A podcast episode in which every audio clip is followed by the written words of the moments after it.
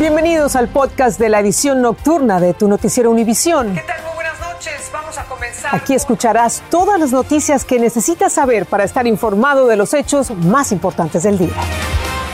Hola, ¿qué tal? Es miércoles 19 de enero y estas son las principales noticias. Pese a su baja popularidad y al estancamiento de su agenda, el presidente Joe Biden dice haber superado las expectativas. Al hacer un balance de su primer año de gobierno, prometió combatir la inflación y la pandemia. Además de las cuatro pruebas caseras de coronavirus que el gobierno enviará gratis por correo, los estadounidenses con seguro médico podrán adquirir otras ocho en farmacias, pero tendrían que pagar un porcentaje de estos tests. Y desde felicitaciones hasta amenazas de muerte recibe el presentador de televisión que entre gritos e insultos exigió a los mexicanos usar la mascarilla para protegerse del COVID. Pónganse el maldito cubrebocas y dejen de estar fregando al mundo. Comenzamos la edición nocturna. Este es Noticiero Univisión Edición Nocturna con Patricia Yañot.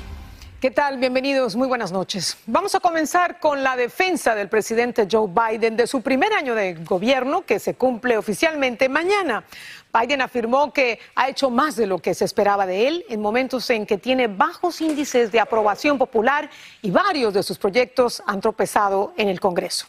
El mandatario considera que a pesar de haber sido un año de desafíos, hubo progresos. Admitió que pudo haberse manejado mejor la disponibilidad de pruebas de COVID y pidió paciencia a los estadounidenses. Pablo Gato tiene un resumen del repaso de Biden. Bueno, vamos a tener un poquito más adelante este informe, pero el mandatario habló desde la Casa Blanca por casi dos horas, contestó varias preguntas de los reporteros, los reporteros de diferentes medios de comunicación y abordó diferentes críticas que le plantearon en las preguntas. Vamos a escuchar el resumen que hizo el presidente Biden. Biden reconoció que su plan económico no pasará al Senado y que tendrán que dividirlo para intentar aprobarlo, pero defendió su gestión. ¿Puede usted pensar en otro presidente que haya hecho tanto en su primer año? Preguntó. Biden resaltó 6 millones de puestos de trabajo, un desempleo de 3.9% y su paquete de infraestructura, aunque reconoció errores en la disponibilidad de las pruebas para el COVID. Univision le preguntó por el impacto de la inflación en los estadounidenses. Biden reconoció varias veces ese desafío. Es sorprendente escuchar al presidente Biden decir que en un año de su administración las cosas están mejor cuando realmente en todos los reglones, ya sea la economía, inmigración, política exterior, incluso el manejo del COVID, las cosas están peor. Y así lo piensa el pueblo americano. Pasamos de 2 millones de personas vacunadas cuando yo entré a 220 millones hoy, declaró Biden. Según él, si no se avanza más es porque los republicanos se oponen a todo lo que haga. No, eso no es cierto. Realmente los republicanos han presentado muchas soluciones. Lo que pasa es que él no está de acuerdo y por eso dicen no son, no tienen propuestas porque no son de su agrado. El presidente calificó a Nicolás Maduro de dictador y admitió que si Rusia hace una incursión pequeña en Ucrania, podría haber división entre la OTAN sobre si responder o no.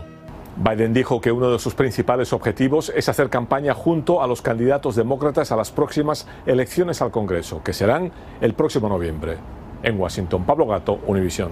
A todo esto, el presidente Biden anunció hoy mismo que su gobierno entregará gratuitamente 400 millones de mascarillas N95 en un intento por frenar los altos índices de contagios de coronavirus. Un comunicado de la Casa Blanca dice que los protectores serán enviados a finales de esta semana a miles de farmacias y centros de salud comunitarios en todo el país para que estén disponibles la próxima semana.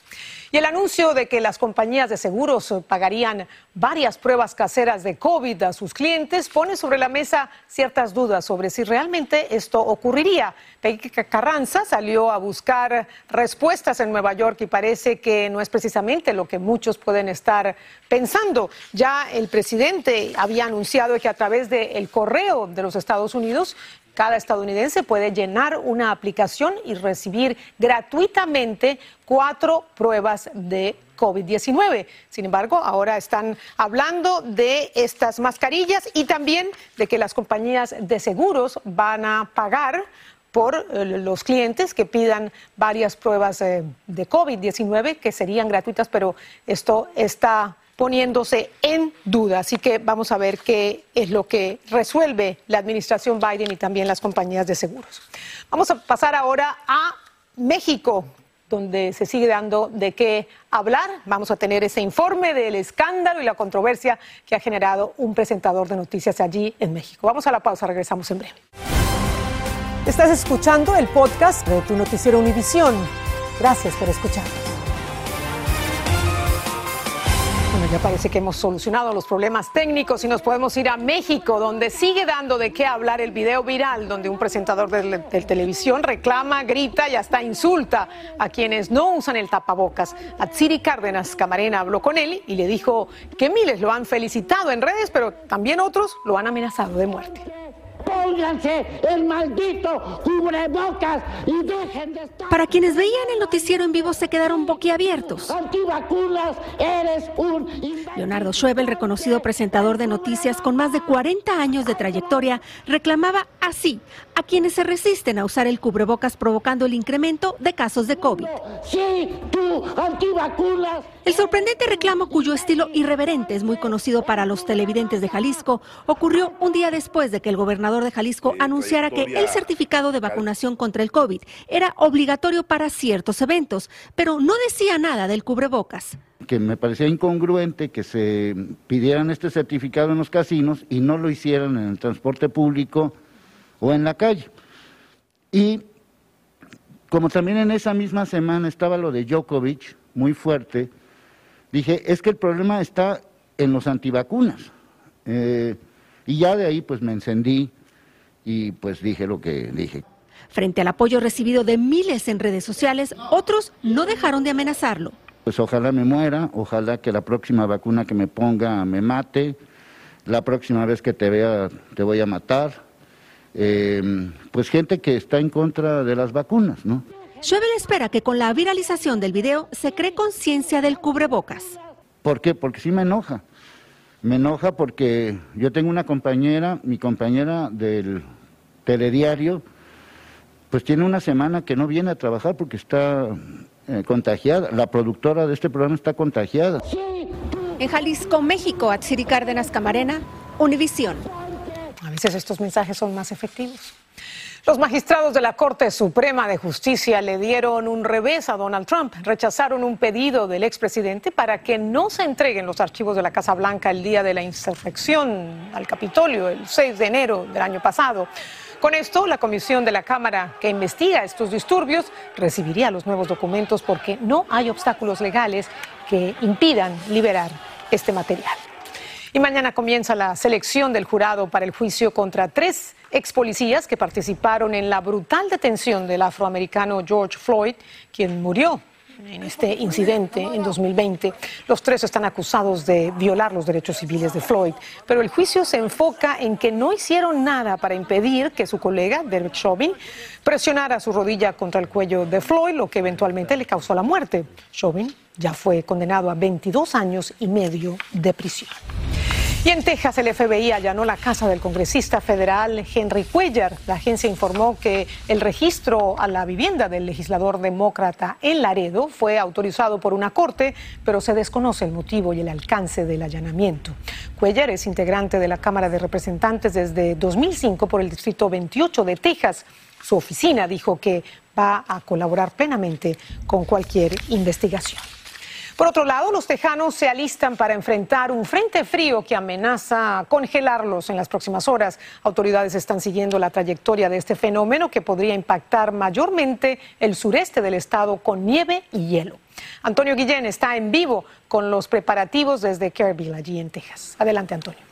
Patricia, muchísimas gracias. Bueno, pues los tejanos simplemente no queremos que se repita lo ocurrido en febrero del año pasado, cuando esa tormenta invernal dejó una estela trágica a su paso. 246 personas perdieron la vida, pero sin embargo también se convirtió esa tormenta invernal en el peor desastre económico en toda la historia de Texas, con más de 90 mil millones de dólares en pérdidas. Esto debido a la falla del sistema eléctrico conocido como ERCOT. Es un conglomerado de compañías privadas aquí en el estado de Texas. El gobernador está señalando que esto está arreglado, pero muchas personas consideran que esto no está al 100% y que una tormenta de la misma característica del año pasado puede dejar otra situación también de desastre aquí en el estado de Texas. Por lo pronto, las comunidades y calles del estado de Texas están listas para recibir cuando menos un par de días de condiciones y temperaturas congelantes. Gracias, Antonio. Vamos a ver si esta vez están bien preparados y esas calles están llenas de sal. Antonio Guillén, allí en Texas. Y el gobierno federal apuesta por la juventud para tratar de resolver la escasez de camioneros en el país, lo que está causando retrasos en la cadena de suministros. Lanzará un programa piloto para entrenar a jóvenes menores de 21 años como camioneros para el transporte de carga por el país. Los aspirantes no deben tener antecedentes en su historial de manejo. Juan Carlos González con el informe. La medida establecida por el gobierno federal da más libertades a los jóvenes con licencia para conducir camiones de carga. Personas de 18, 19, 20 años uh, pueden salir fuera del, uh, del, estado manejando un vehículo comercial, un, un tráiler básicamente. Antes solo los mayores de 21 años de edad podían hacerlo, los otros tenían que conducir solo en el estado donde obtuvieron la licencia. Este programa piloto pretende aliviar el problema de la falta de suministros y mercancías que se encuentran estancadas en los puertos porque no hay quien las transporte y además crea más fuentes de trabajo. Queremos más gente que vengan a la escuela para que agarre esa, esa licencia y seguir moviendo esos cargamentos que están atorados ahí en el puerto y salir fuera del estado. Expertos en el sector de transporte esperan que esta medida aliente a muchos jóvenes, como Trinidad, que está feliz porque justo hoy obtuvo su licencia. Bastante porque no a todos se nos da tenerla, entonces ya que podemos, aquí está. Por supuesto que este es un trabajo que tiene grandes responsabilidades. Es por eso que también habrá requisitos más estrictos. Por ejemplo, deberá de manejar 280 horas con supervisión al lado. No deberá de exceder las 65 millas por hora, aunque el límite de velocidad sea mayor como sucede en ciertos estados. El director de esta escuela confía en que los jóvenes también pueden realizar un buen trabajo. Un chavito de 18 años, 19 años, uh, puede manejar el camión igual que alguien menor, uh, mayor, perdón, este, simplemente teniendo el entrenamiento adecuado.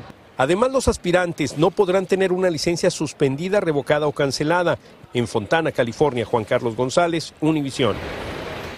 Y algunos estados del país están viendo que muchos de sus residentes se están desplazando hacia otros destinos motivados por los bajos costos de vida, algo que no está beneficiando a los gobiernos locales, a las empresas e incluso a quienes desean comprar una propiedad. Danay Rivero nos explica. El asesor financiero Carlos Guamán vive en California y asegura que en los últimos tiempos ha visto como un número considerable de personas abandonan el estado. La gran mudanza que está viendo ahorita de los estados que cobran mayor impuesto a otros estados que tienen un menor o quizás nada de impuesto. Si aquí en California estás pagando más de 11% y te vas a otro estado donde te cobran nada y puedes trabajar digitalmente. Algunos estados donde más se trasladan las personas son Arizona, Florida o Texas, algo que la experta en bienes raíces Cosette Alves nota en el sur de la Florida, con la alta demanda en el sector inmobiliario que incluso ha hecho que las propiedades alcancen cifras récord.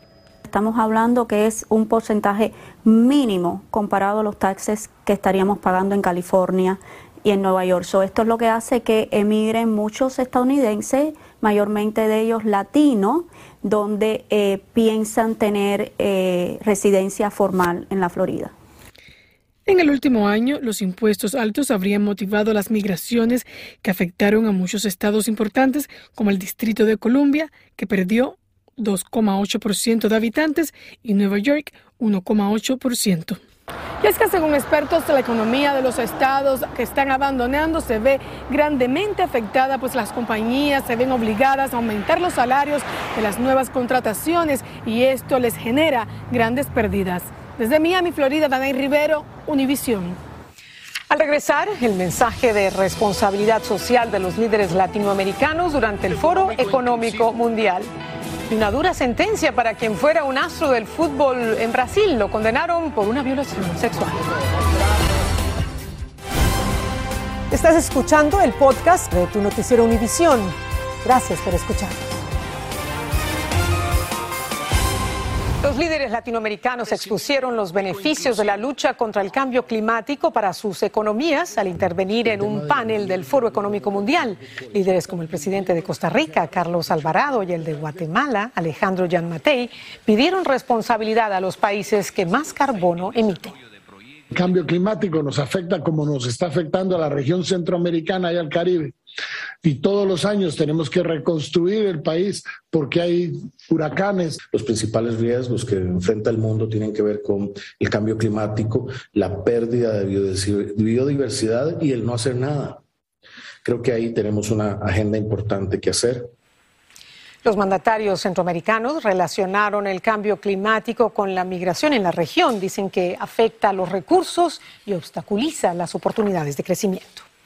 Y la Organización de las Naciones Unidas dijo que unas 84 mil personas se han visto afectadas por la poderosa erupción volcánica y el posterior tsunami del fin de semana pasado en Tonga, en el Pacífico Sur. La ONU insiste que su prioridad es garantizar el suministro de agua y alimentos a los afectados y restablecer los servicios de telefonía e Internet en la isla. Y en Italia, el Tribunal Supremo confirmó la sentencia a nueve años de cárcel para el exjugador brasileño Robinho. La ex estrella del fútbol es acusado de violar a una mujer de 23 años en una discoteca de Milán en 2013, cuando jugaba para uno de los equipos de la ciudad. La investigación detalla que Robinho humilló brutalmente a la víctima. La Universidad de Michigan desembolsará una fortuna por los delitos sexuales de uno de sus médicos deportivos fallecido hace 14 años. Pagará 490 millones de dólares a más de mil mujeres que acusaron al doctor Robert Anderson de haber abusado de ellas durante exámenes físicos. La demanda alega que las víctimas se quejaron por años del comportamiento del médico ante sus entrenadores y ante las directivas, pero la universidad no tomó medidas en el asunto. Y vamos ahora a Phoenix, donde familiares de una mujer desaparecida temen lo peor. Y no es para menos porque ella misma los llamó para decirles eh, que su novio la quiso matar. Desde entonces la buscan intensamente, pero no hay rastros de ella. Y como nos cuenta Oscar Gómez, los indicios son desalentadores. Hoy se cumplen tres días de la desaparición de una hispana malherida en Phoenix, Arizona. Irene Luébano, de 37 años de edad, llamó la madrugada del domingo a su familia reportando que el novio la había intentado asesinar. El Jorge me cuchilló en el cuello, es su novio. No sé si lo voy a, no sé si voy a poder llegar en la casa. Fue lo último que se supo. Pocas horas después, Jorge Lara, novio de Irene, reportó que la mujer estaba con él y que la llevaría al hospital. Y le dije, ¿dónde está mi mamá? ¿Dónde está mi mamá? Y le voy a llevar al hospital. Y le dije, pues ¿dónde están? No me contestó. No. En las últimas horas las autoridades encontraron el automóvil de la víctima con charcos de sangre muy cerca de un hospital, pero no hay rastro de la mujer. Estaba con sangre adentro, sí tenía sangre. Tenía sangre y lo dijeron que sí tenía sangre adentro, pero pues ya ni sé qué pensar en este momento porque a mi hermana no la encontraron y está desaparecida todavía. Un video de seguridad registró el preciso momento en que el vehículo de la víctima se estaciona en un restaurante. Pocos minutos después llega una camioneta todoterreno y se ve cómo dos hombres se suben y se van del lugar. Según la familia, el vehículo blanco transportó a Jorge a un hospital por las heridas que se hizo. Horas después fue arrestado por la policía. Ya entrada la noche, los hijos, familiares y amigos emprendieron la búsqueda de la mujer por terrenos de terracería con la esperanza de encontrarla. Es un verdadero ejército de personas que se han unido a la familia en busca de Irene, ya sea viva o muerta. El sospechoso está en custodia de la policía, pero aún no dice qué hizo con la mujer. Lo único que le ha dicho las autoridades es que él pertenece al cartel de Sinaloa. En Tucson, Arizona, Oscar Gómez, Univisión. Bueno, ojalá que la encuentre. Y como les decíamos al inicio del noticiero, el presidente Joe Biden anunció que su gobierno va a entregar en forma gratuita 400 millones de mascarillas N95 en un intento por frenar los altos índices de contagios de coronavirus. Un comunicado de la Casa Blanca dice que los protectores serán enviados a finales de esta semana a miles de farmacias y también a centros de salud comunitarios en todo el país para que estén disponibles la próxima semana. Y nos despedimos con las emocionantes imágenes que nos dejan 20 discapacitados que desafiaron la gravedad en un simulador de paracaidismo en España. Vean ustedes, lograron mantener sus piernas estables, rectas y rígidas como cualquier otro experto y todo gracias a una prótesis diseñada para sacarlos de su difícil realidad. Este grato encuentro con el viento forma parte de una campaña europea que pretende promover el paracaidismo para estas personas. Gracias, buenas noches, que descansen, nos vemos mañana.